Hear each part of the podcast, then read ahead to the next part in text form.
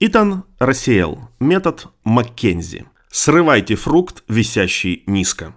Иногда во время работы над проектом вы можете обнаружить новые возможности, позволяющие немедленно достигнуть улучшений. Используйте такие возможности. Они помогают вам и вашей команде одерживать маленькие победы, поднимают дух и позволяют добиться большего доверия со стороны тех, кто считает, что вы разбираетесь в своем деле.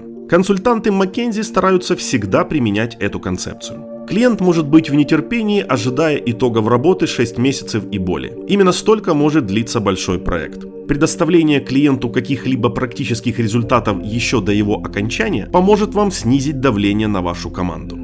Работая на проекте с брокерской компанией, проанализировав продажи и обнаружив несколько интересных закономерностей в данных о торговле, мы захотели поделиться нашими находками с главными менеджерами департамента по работе с корпоративными клиентами и организовали встречу. Поскольку именно я проводил анализ этих данных, то мне пришлось рассказывать о наших находках, которые просто ошеломили группу чрезвычайно опытных трейдеров с Уолл-стрит. Они даже и не подозревали, насколько неэффективными были их операции. Этой презентацией мы добились нескольких результатов. Первое, она убедила тех руководителей компании, кто был не особо согласен с привлечением нас в том, что у компании действительно есть проблемы и что именно мы можем их решить. Второе, так как именно я делал эту презентацию, их мнение о моих способностях чрезвычайно выросло, и мне стало гораздо проще работать. Перед этим я был просто-напросто выпускником MBA, сующим повсюду свой нос. После презентации я стал для них специалистом, работающим для того, чтобы решать их проблемы. Срывая низковисящие фрукты и избегая искушения сохранить наши находки до финальной презентации, мы делаем нашу работу проще, клиентов увереннее и сами получаем от этого удовольствие.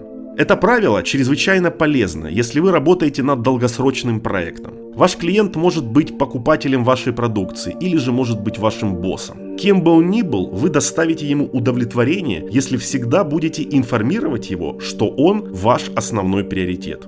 Если вы, скажем, работаете над созданием программного обеспечения, и ваш проект длится 3 месяца, а уже на вторую неделю вам удалось создать что-то, что может помочь решить часть проблем, обязательно информируйте об этом свое начальство. Не ждите. Решение даже части проблем уже означает рост прибыли. Только не позволяйте никому думать, что вы предлагаете готовое решение. Такие маленькие победы помогают как вам, так и вашим клиентам. Ежедневно делайте заметки. Работая над решением проблем, вы каждый день узнаете что-либо новое. Зафиксируйте это на бумаге. Это поможет вам эффективнее думать. Позже вы можете использовать или не использовать свои записи, но сформулированные и записанные на бумаге они уже не будут забыты. Вам может показаться, что ежедневное написание заметок ухудшит вашу память. С одной стороны, так оно и есть. Но с другой, когда вы стараетесь собрать факты для решения задачи, это не так уж и плохо. В течение обычного рабочего дня вы можете с утра попасть на короткий мозговой штурм в 9 утра. Затем к 10 поехать на интервью клиенту. В 11 обзор предприятия. После этого ланч с директором. Позже у вас может быть еще несколько интервью с клиентами. Затем в конце дня собрание группы проекта. После которого вы спешите Уортон для участия в рекрутинговом семинаре. Во всей этой кутерьме достаточно просто спутать полученные факты, как чернила разных цветов. Даже если во время интервью вы сделали хорошие записи и у вас было несколько минут до собрания группы проекта, важные моменты могут быть утеряны.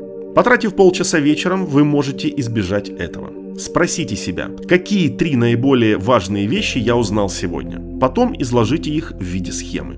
Даже аккуратность не имеет значения. Если ваши факты не укладываются в схему, хотя в Маккензи всегда стараются организовать все в схемах, просто запишите их в ряд. Храните свои записи там, где они не потеряются, не смешивая их с ежедневными бумагами. Позже, когда вы приступите к анализу, вы сможете вернуться к своим заметкам и решить, насколько они помогают вам найти решение.